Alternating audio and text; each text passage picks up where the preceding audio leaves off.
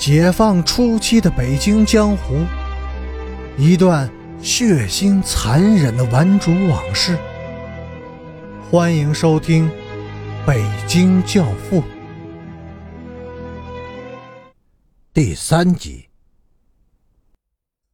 土匪与女色上本没有什么瘾头，他怕羞，可是既然名分已经到了这个份上。如果连女人都不敢沾手，被圈子给吓着了，也显得太跌份儿了。他就有一搭没一搭的，算是要了小燕。要可是要了，可土匪从来没有碰过他，就连面都很少照。但小燕却算是土匪的人了，在北城也就没有人再敢招惹他了。小燕的心里觉得挺憋屈的。名分上不错，但从来没有见着实惠的。两枝花在场店街上一露面，就招来了不少人的注目。平头百姓瞧着他们挺惹眼的，瞄两眼也就过去了。而顽主们一眼就能认出他们是道中的朋友，这还不全在穿着打扮上，而是那两只眼，轻佻放浪。和那永远抹不掉的那一股子野气。哎呦，姐们儿，怎么放单了，我们哥几个这也孤着呢，一块玩玩去吧。一个流里流气的小个子迎面拦住了大燕挤眉弄眼的调笑着，在他背后雄赳赳的戳着四五条汉子，一看就知道这些主是南城的头面人物。有什么可玩的呀？我们姐们儿还得去买东西呢。大燕撒着娇，头扭捏的垂在胸前，眼睛却往上翻，偷偷的瞄着那几条汉子。汉子们的头是一个挺俊气的小伙子，见已经搭上话了，就走了过去。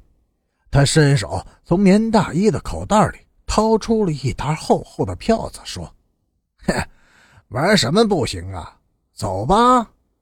说着，他把票子掖进了燕子的衣兜里，拥着大燕往前走着，而他的眼却始终没有离开小燕的脸。还没走出去几步，就被虎视眈眈的地安门两只虎给拦住了去路。哎呦，怎么回事呀，白脸？这姐们可是有主的啊！二虎的话。软中带硬，白脸双手一抱拳：“哟，是二哥呀，给您拜个晚年了。兄弟，我是不知者不罪，人是你的了，您带走，我绝不强求。不过，二哥总不能抱着一个又搂着一个吧？”他把大燕赏给了二虎，却指着小燕，阴沉着脸说：“这个丫头，我今天认下了。”是我的干妹妹，我带她走，谁也管不着吧？他手下的弟兄们呼啦一下子围了上来，把小燕护在了中间。嘿，带她走，我管不着。不过，我可得告诉你一声，这朵花也是有主的，这主可不是好惹的。说完，二虎抱了抱拳，道了声幸会，带着大燕。就走了。中午，白脸带着小燕和几个弟兄在前门的老正兴吃完饭，刚拐进胡同，就被一个人给拦住了。小燕吓得浑身直抖，赶紧挣脱开白脸的搂抱。从那双阴沉沉的眼睛里，白脸知道碰上对手了。他悄悄地把手伸进了后腰，那里。掖着一把刀，你想干什么？话还没有完全从嘴里吐干净，白脸就觉得自己的腹部一阵的灼热，一把七寸长的刮刀齐根扎进了自己的小肚子里。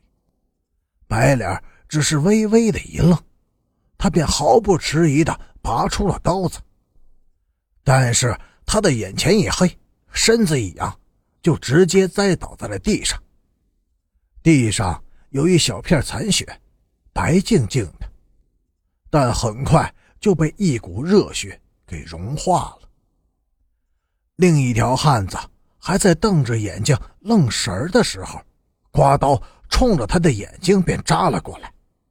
汉子本能的往后一闪，刮刀刺穿了他的面颊，击落了半排牙齿。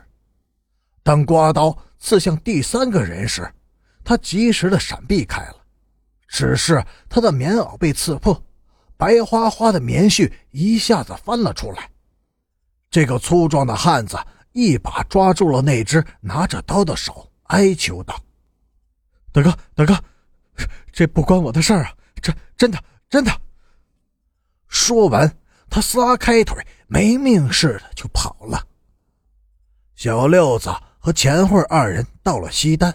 时间是五点整，在西单商场，小六子买了一把保险刀片，他把刀片掰断。小六子是个很有心机的主，他留了很小的一片含在了嘴里，因为车上人挤人的，又穿的很少，露皮露肉的，刀片如果拿在手上，没准就得拉着谁。二人来到车站。稍微等了一会儿，中间来过两趟车，都放过去了。第三趟车刚进站的时候，正好是五点半，他们从中门上了车。